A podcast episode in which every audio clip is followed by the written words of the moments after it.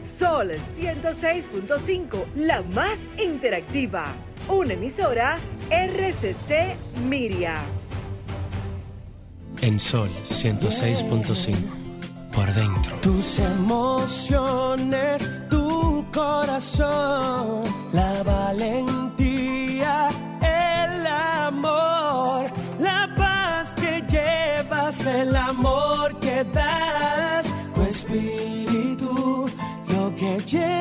por dentro, por dentro, por dentro, lo que llevas por dentro.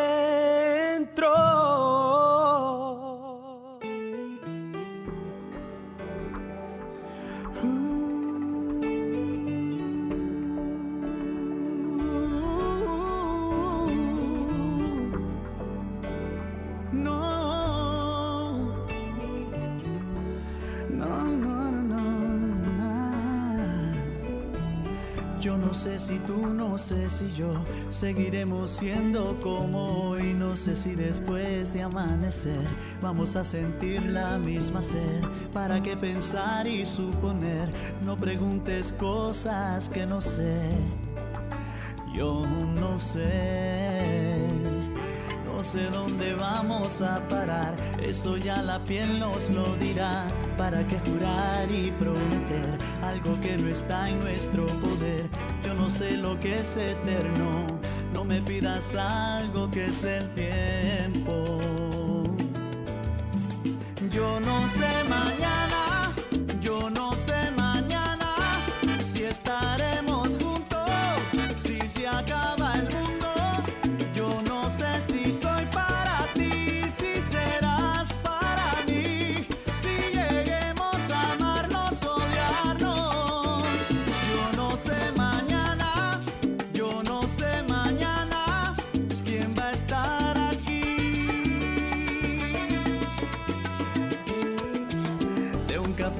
pasamos al sofá, de un botón a todo lo demás. No pusimos reglas ni reloj, aquí estamos solos tú y yo. Todo lo que ves es lo que soy, no me pidas más de lo que doy. No,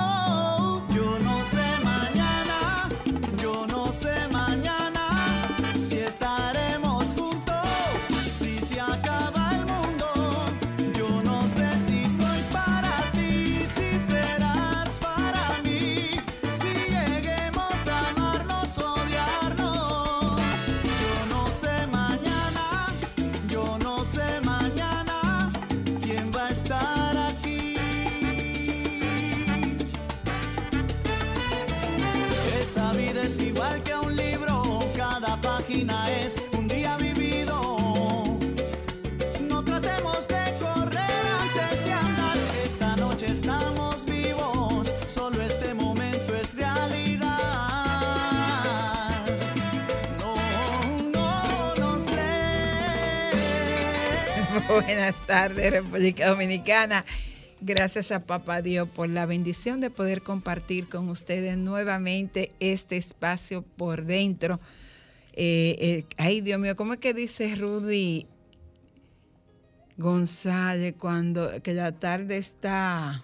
Él le tiene un término grumosa, exactamente, ese es el término que mi querido Rudy usa.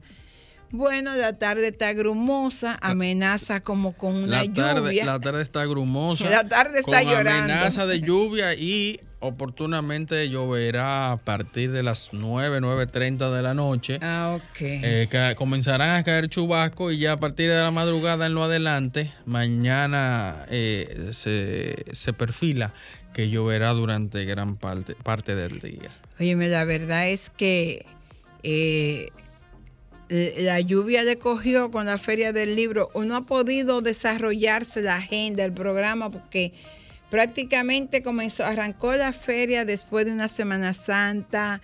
eh, y vino ahí un lluvia por mayor y al detalle. Entonces, esta semana más o menos tuvo bien, pero viene el fin de semana que moviliza muchísimas más personas y entonces va a llover. Yo fui el domingo y no, no eso, un torrencial que yo dije, bueno, nada, volveré. y pensaba precisamente ir mañana y entonces amenaza el agua con dañarme mi vacilón para la feria del Sí, libro. eh, se anuncia otra vaguada que ya está próximo a tocar suelo dominicano. Qué problema. Bueno, eh, una semana con, con muchas actividades. Eh, tuvimos la participación, la visita eh, corta, pero parece que muy provechosa de el presidente colombiano Iván Duque ayer al país. Lo vi que visitó antes de irse, estuvo en la exposición de Iván Tobar, que yo no he ido. Qué vergüenza. No, vergüenza no, porque estará hasta junio próximo. Sí, pero yo o sea, todavía yo hay no, debía, tiempo. yo no debía haber permitido que el presidente de Colombia fuera primero que yo. no, no, no, no, que va.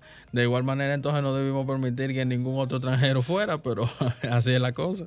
Bueno, entonces nada, pero tenemos ese compromiso. Me han dicho que es algo impresionante, que realmente vale la pena uno ir a ver esta, esta nueva forma de exponer el arte en República Dominicana. Es una producción de René Brea. Y yo sé que tú sabes que René tiene esa característica Está de oficiado por un banco local, me parece. Y sinceramente que, aunque no he ido, pero según las fotografías y videos que he visto, veo una estructura totalmente llamativa. Y en el interior, pues, ni se diga. Eh, Ahí es donde me han dicho que es impresionante. Vamos a una pausa y a la vuelta vamos a estar compartiendo con nuestra invitada de esta tarde, Virginia Pérez, psicóloga, terapeuta sexual, terapeuta de pareja. Vamos a hablar. Esa mujer completa. Oh, pero no, y, y- sí, y es completa de pie a cabeza. Muchacha, peso pesado. Ay, caramba. Mira, yo tengo un sobrino que siempre me pregunta por Virginia. Cada vez que me llama, dice, ¿qué de Virginia? Le digo, está más bella que nunca. ¿Y qué sobrino tuyo es? Ah, ya te diré. Este es tu espacio, Por Dentro, un programa diseñado especialmente para ti.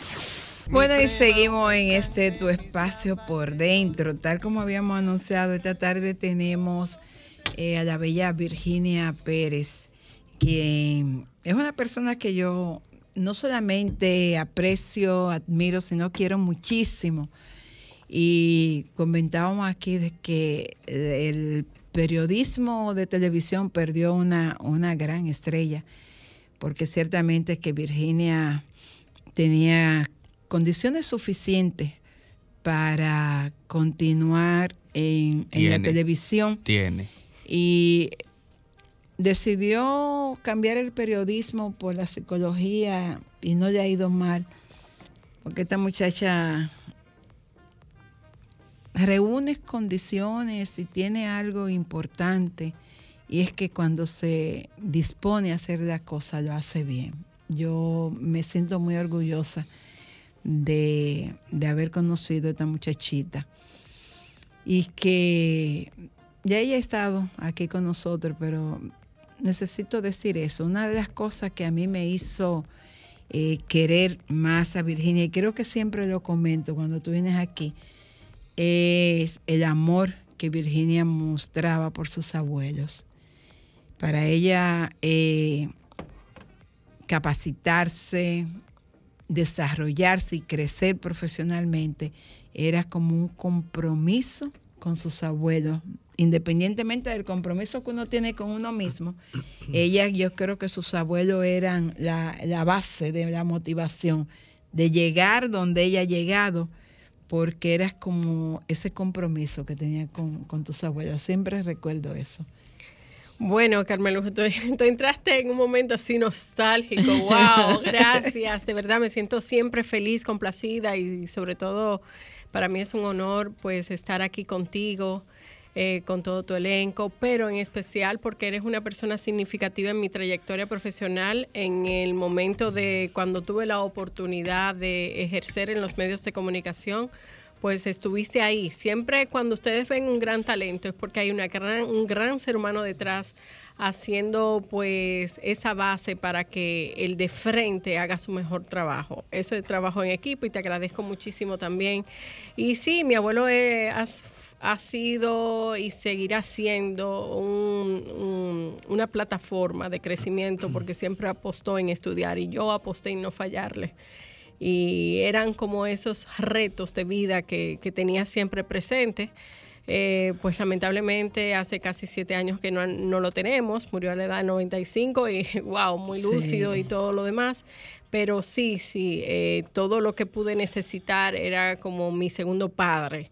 Y, y él es un- fue un hombre muy trabajador, muy enfocado a la familia. Y yo quise pues eh, eh, repetir un poquito parte de su historia en el sentido a nivel laboral. Siempre recuerdo eso, que tú, pues, cada vez que hacía algo, lo hacía eh, con el deseo de que cuando el abuelo te viera, las cosas quedaran Ah, bien, claro. porque el abuelo era como el crítico. Sí. Y, y siempre, bueno, Si pero... ese decía, va bien, muchacha, Sí, va bien, el abuelo, feliz. el abuelo era el encargado de, de, de- de corregir las cosas que no estaban funcionando bien. No, y, aparte de, de cabeza de familia fue un ejemplo a seguir, porque él en su empresa era el primero que llegaba y el último que se iba. Siempre, nunca, eso no era negociable y siempre estuvo ahí para apoyarnos, y no tan solo a mí, a cada uno de sus nietos que quiso aprovechar esa oportunidad. Todo aquel que quiso aprovechar esa oportunidad la tuvo de parte igual. Bueno, nosotros habíamos invitado a Virginia con el propósito de, de hablar de un tema que de alguna manera nos afecta a todos y es las relaciones tóxicas, no solamente de pareja, porque la gente cree que de pareja, pero hay relaciones muy tóxicas en el trabajo, En las amistades. en las- los amigos, en la familia, en el vecindario. Pero nos enfocamos siempre más en la parte de pareja, que es verdad que de alguna manera pues lesiona un tanto la sociedad cada vez que uno ve que una mujer y también hombre, hay hombres que caen víctimas de esas relaciones. Siempre hablo de un amigo que yo tenía que, que lo asesinó la persona, alguien con quien él había tenido una relación y que decía o mío o de nadie. Y ese mío o de nadie es muy mortal. Y uno muchas veces ni siquiera lo coge a relajo. Cuando una un hombre o una mujer que tu pareja te dice, no, tú eres mía o de nadie. Y uno se ríe. Y eso va creciendo. Y entonces esta tarde, a propósito de que yo decía, Dios mío, pero ¿qué pasó con la Semana Santa? Que tantas parejas cayeron, mujeres que fueron asesinadas en unos días que se supone que uno está en reflexión, en meditación. Y por eso quise invitarte para, ya con los conocimientos que tú tienes, con las experiencias, con el manejo con tantos pacientes, cuáles son las herramientas que debemos tomar y tener para terminar en buena ley una relación tóxica. Mira, así como tú mencionaste, es mucho más común de lo que las personas imaginan. La relación tóxica llega un momento que hasta la normatizamos y hasta dese- decimos que, que wow, eh, me cela porque me quiere, eh, me controla porque quiere protegerme eh, y así sucesivamente que eso va marcando. Y cuando dice mío de nadie, uno se siente de que wow, Muy qué feliz. chulo, Ay. eh, soy exclusiva. No, no, no, no, no, para nada. Ahí te va dando pinceladas. Lo que pasa es que vivimos en una cultura machista donde eh, mayormente el hombre delega y hace y hay un sentido de pertenencia de la mujer. Claro. Ahora la mujer que ha venido creciendo, se ha ido preparando, ha ido estudiando, se ha ido independizando tanto en la parte económica como emocional y laboral y profesional, pues esto eh, ha marcado un poco a aquellos hombres que no han ido evolucionando, porque hay otros que sí, pero es el porcentaje mínimo que hace un proceso de aceptación y hasta de admiración de aquella mujer que viene de abajo y que ha luchado, que quizás de su generación o su origen familiar ha sido la única que se ha preparado, que ha hecho que ha sido profesional y así sucesivamente. Pero ¿qué pasa? Que ese sentido de pertenencia está arraigado. Eh, para que las personas desarrollen su personalidad, el desarrollo de su personalidad, hay tres factores fundamentales. Hay un 33.3% que a nivel genético, que eso no te lo va a despintar nadie. Hay otro 33.3% que a nivel ambiental, con quién tú te relacionas, con quién tú creces, te desarrollas. Y hay un 33.3% que a nivel académico. Entonces, cuando tú te preparas, orientas y lees, tú rompes muchos mitos y eh, tabúes que no son apropiados para tu crecimiento y desarrollo personal. Cuando tú te preparas, porque el conocimiento es poder. Inmediatamente ya tú manejas conocimiento, entonces tú comienzas a poner límites y a limitar, valga la redundancia, de que lo que están haciendo contigo no es sano, no es algo funcional para ti ni para la relación. Por eso es que vivimos en una relación tóxica, porque vivimos en amor, vivimos como tolerando. La, lo- la toxicidad se va dando pinceladas. Primero, cuando tú consigues a una persona, muchas veces uno no tiene lo que quiere, sino lo que necesita. Claro. Si yo estoy falta de afecto, yo voy a traer, el ser humano atrae lo que proyecta. Si tú estás falta de afecto, tú vas a traer una persona falta de afecto. Y tú dices, ¿cómo? Si mi esposo o esposa al principio era muy cariñoso, pero ya no. Claro. Al principio hay dos tipos de personas secas, y lo decimos así popularmente para darnos a entender de que ese que no es tan afectivo eh, da, eh, comienza a dar mucho afecto esperando esa reciprocidad de afecto. Entonces dice, déjame dar mucho afecto, porque estoy enamorado, se visualiza como, wow. esta Es el que se asfixia. Exacto. Y comienza a dar mucho afecto, mucho afecto para ganarse ese ser humano, pero también espera ese afecto. Y el que es el que no es afectivo, hay otro tipo de afectivo también, el que no es afectivo, que es el que llamamos popularmente seco. Te lo dice la clara, yo no doy cariño. O sea, yo no aprendí eso y no me sale. Entonces se juntan estos dos y comienza a dar cariño. Entonces el que se siente que le dan cariño, el seco, pues se siente, wow, qué chulo, esta es la persona idónea, esto es lo que yo quería. Pero pasa el tiempo y el que es seco, pero daba cariño, deja de dar cariño. Entonces ahí viene la crisis.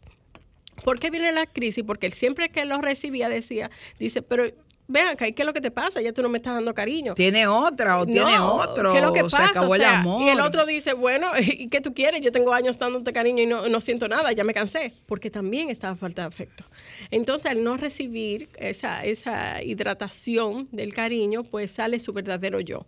Mira, ¿cómo te digo? Cuando uno conoce una pareja va dando pinceladas. Entramos en la etapa del eros, que es la etapa del enamoramiento.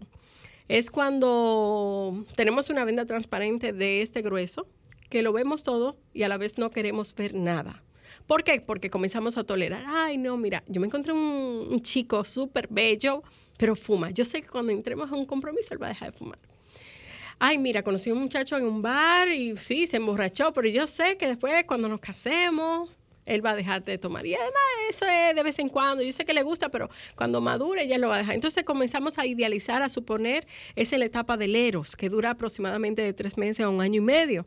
Entonces vamos tolerando, tolerando, tolerando, hasta que esta, esta etapa, porque digo que dura tres meses un año y medio de acuerdo a la intensidad de la relación.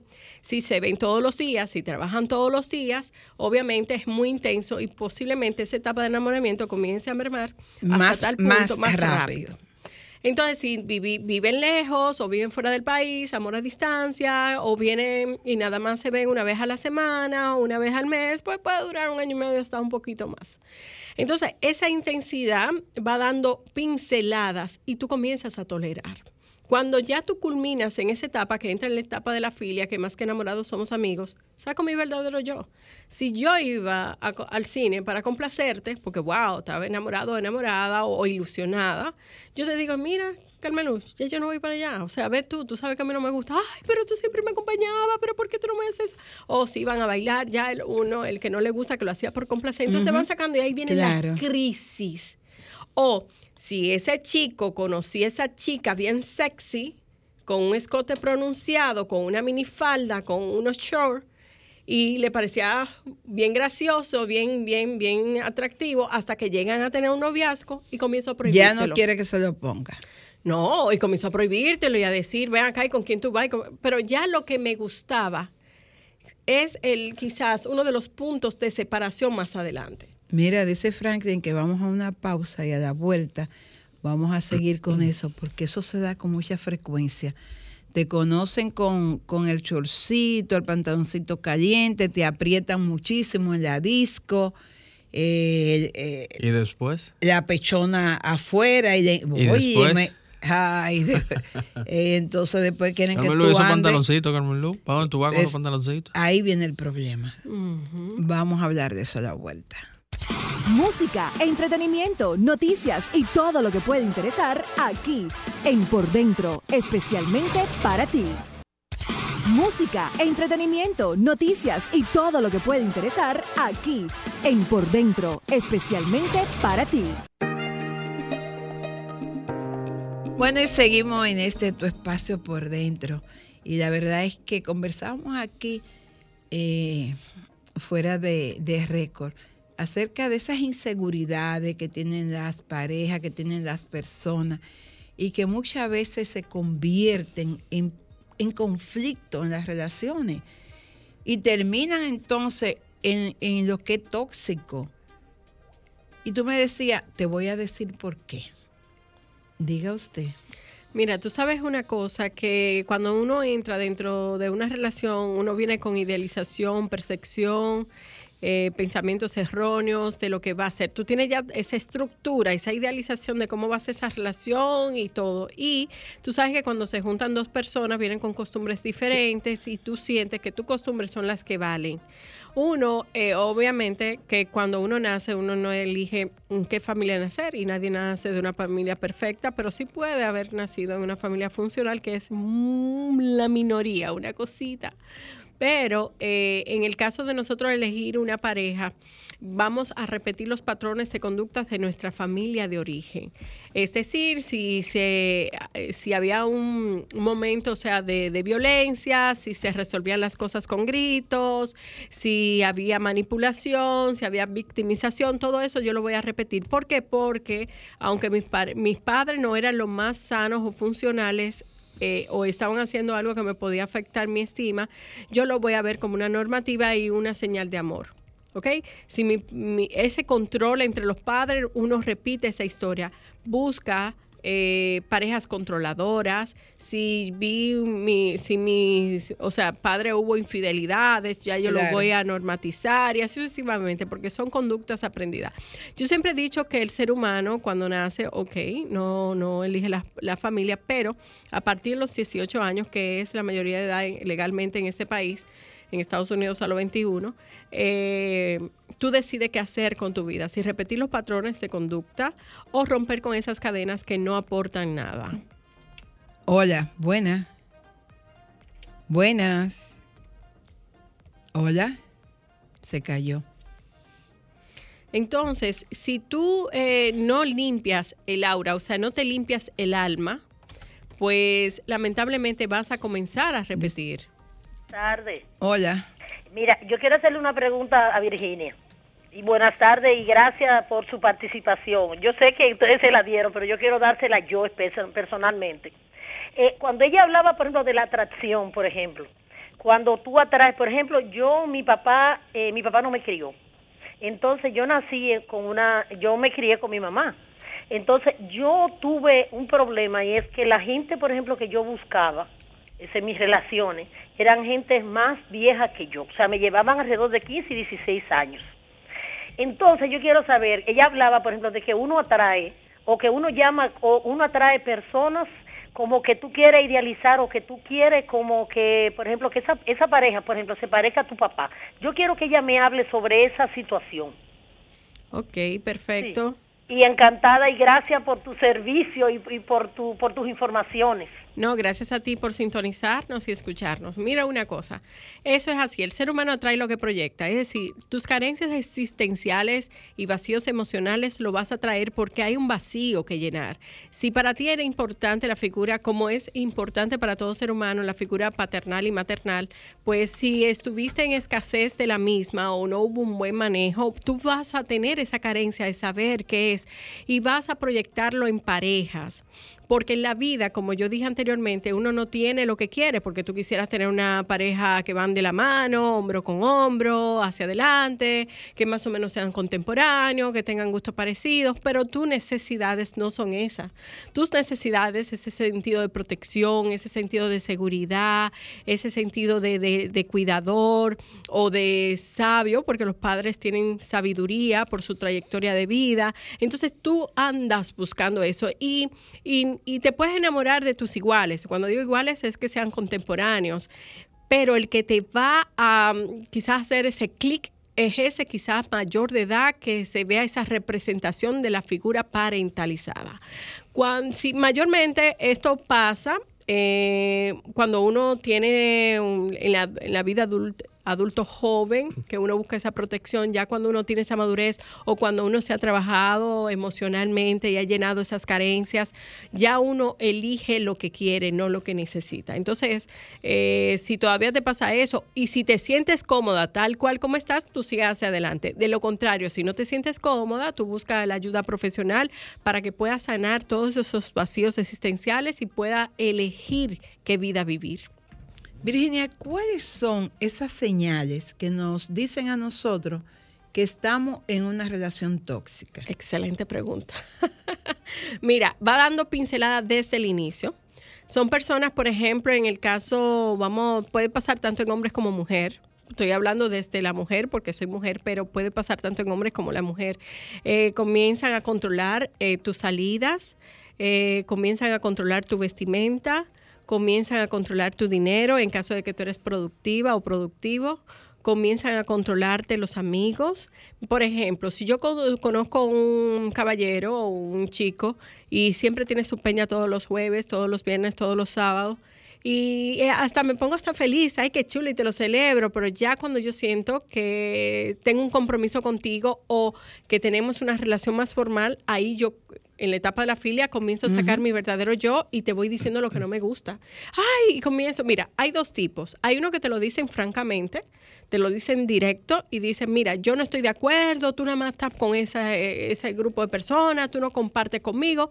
Y hay otro que manipulan.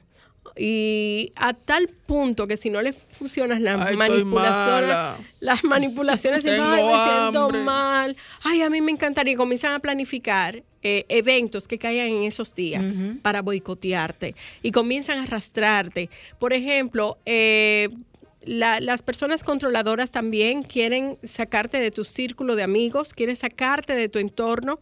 También en- a nivel de preparación, otra persona tóxica es cuando no tu felicidad no es mi felicidad.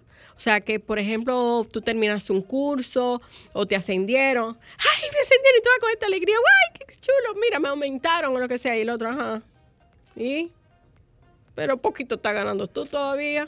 ¿Tú me entiendes? Sí, te, Mira, te lleva, tú estás en el cielo y te, te Oye, lleva te la tierra. tumban, te dan, te dan e- e- ese bajón que tú te quedas, pero y entonces. Entonces, cuando tú dices, vamos a decir, si es una familia, si son parejas, si tienen hijos, viven, conviven juntos, y tú dices, ay, mira, tengo que organizarme porque quiero coger una especialidad, quiero coger un curso. ¿Y quién va a atender a los muchachos? Ajá. ¿Y, Porque- que tú te- y tú tienes dinero para eso. No, pero yo tengo un ahorrito y tú lo usas para eso, viendo tanta necesidad en esta casa. Y comienzan a boicotearte, a manejar la culpa. Y tú no te hartas de estudiar. Eh, también. Sí, Pero, porque- ¿y para qué tú estudias? Porque tú has estudiado mil cosas y no te ha servido para nada. Ay, sí. ¿Tú entiendes? Así de- ah, no, espera. Tú, Así te- dijeron tú una estás amiga mía. estudiando. Tú estudias y estudias estar y en el estudias para estar en el medio. Ya. Es, ah, pero ese es común, muy, ese es muy común.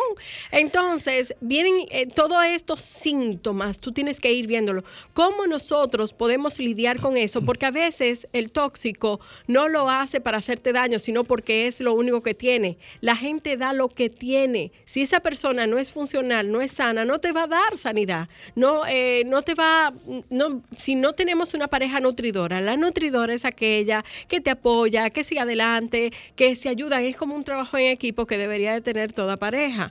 Si tú no sientes eso, si es una persona que te boicotea, si es una persona que tu felicidad no es tu felicidad, que su, tu tristeza no, son, no es la tristeza de él, o sea, que no compartes tus sentimientos, que no se pone en tus zapatos, entonces ya ahí tú vas dando, eh, es- tú vas viendo algunas pinceladas de que esa persona no es sana. Eh, Tú puedes sentarte con esa persona, la primera herramienta, y decirle cómo te sientes desde el yo, decirle, mira, cada vez que siento que hablas de esa manera, me entristece, no, mira tú, que se, no, porque se hace un conflicto, un enfrentamiento. Entonces ahí tú, en base a la comunicación de pareja, la comunicación asertiva, tú puedes eh, quitar muchos mitos, porque también hay idealizaciones de que esa persona siente miedo a perderte, pero no te lo dice. Entonces lo que hace es boicotearte y no, de, y no quiere que tú crezca porque siente que lo vas a abandonar, lo vas a dejar o no se siente significativo en tu vida. Entonces hay que ver, hay personas que tienen gratitud y trabajan desde el amor y hay otras que es una lucha de poder interna que, wow, todavía ahí es que tú lo manifiestas cuando dos personas tienen 20 años, 30 años, 40 años juntos y, y tú dices, wow, ¿y cuántos años, cuántos años ustedes tienen de casado? 40, 45, 50. Ay, pero qué chulo, y es verdad, ¿y cómo duraron tantos años? Pero uno duerme en una habitación y uno en el otro y nadie se habla. Bueno, Vamos, dejémoslo ahí, vamos a una pausa, regresamos en breve. Música, entretenimiento, noticias, todo eso puedes disfrutarlo en tu espacio por dentro. Un espacio diseñado especialmente para ti. ¿Y Ríete qué tan fue? rápido, pero no. Virginia, pero Yo no puede haber que- pasado una hora. Ay, yo pensaba que era como Tú 10 eres- o 15 minutos que íbamos. No, pero ven acá, yo veo que... eh, Franklin, ¿qué fue? Que tú arreglaste... eh, eh, No adelantó el tiempo. Tú adelantaste el tiempo porque se nos está acabando el tiempo. Una cosa, Virginia, yo te escuchaba hablar sobre lo importante que es conversar la pareja y yo me, trasladaba a cualquiera de esos últimos feminicidios que han ocurrido en el país. ¿Tú crees que es posible que en algunas de esas parejas hubiese la posibilidad de que pudieran conversar como tú lo estás planteando, sin subir la voz. Por ejemplo, en el caso de la persona de, de la chica que trabajó en Masterchef, que ella en el programa había denunciado esa relación tóxica y que la el- su expareja terminó matando a la madre de ella. ¿Tú crees que es posible que ahí existiese alguna oportunidad para conversar? Sí, pero en base a un mediador ya, como estaba, ya eso está, uff, iba muy lejos, porque los límites hay que ponerlos desde el inicio de los síntomas. Es cuando nos sentamos a conversar y poner eh, nuestras reglas, decir lo que me gusta, lo que no me gusta, que yo espero de ti, que tú esperas de mí, y llegar a un punto medio donde ambos nos sintamos cómodos, porque yo considero que si tú haces aquello es por tal cosa, entonces suponemos y no tenemos una comunicación clara.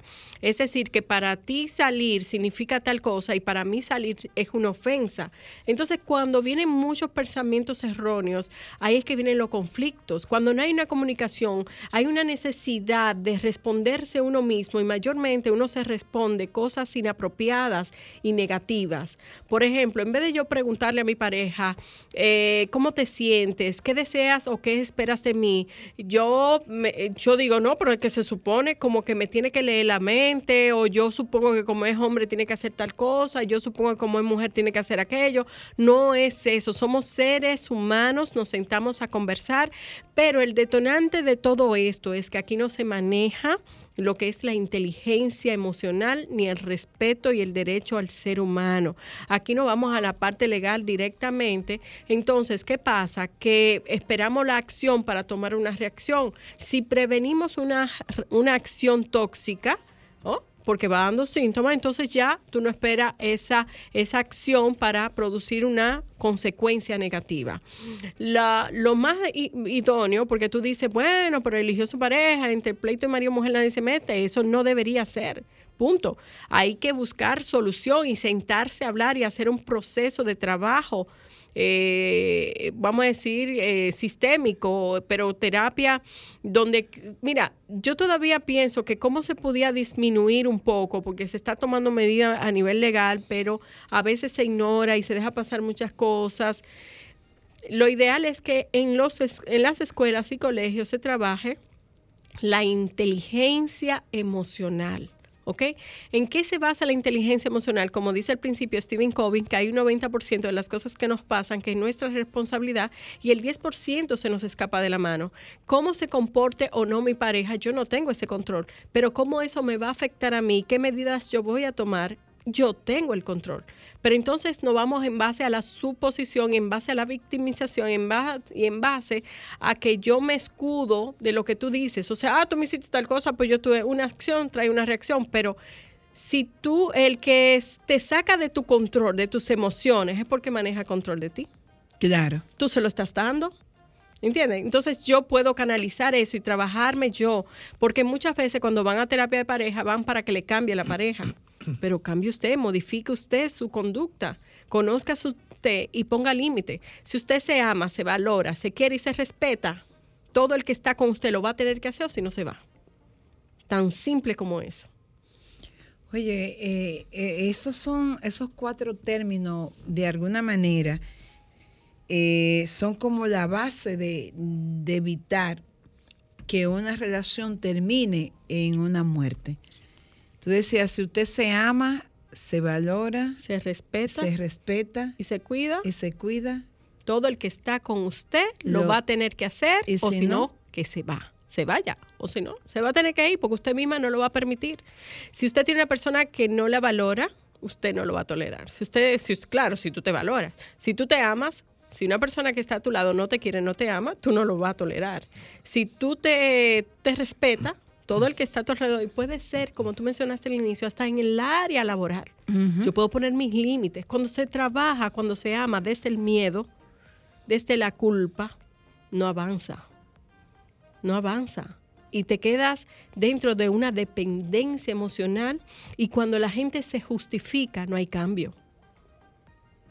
Si tú no haces un reconocimiento que tú tienes que moldear parte de tu conducta, primero visualízate qué tú quieres. Vamos a pensar, a idealizar qué tú quieres, pero es qué estás dispuesto a hacer para que se produzca.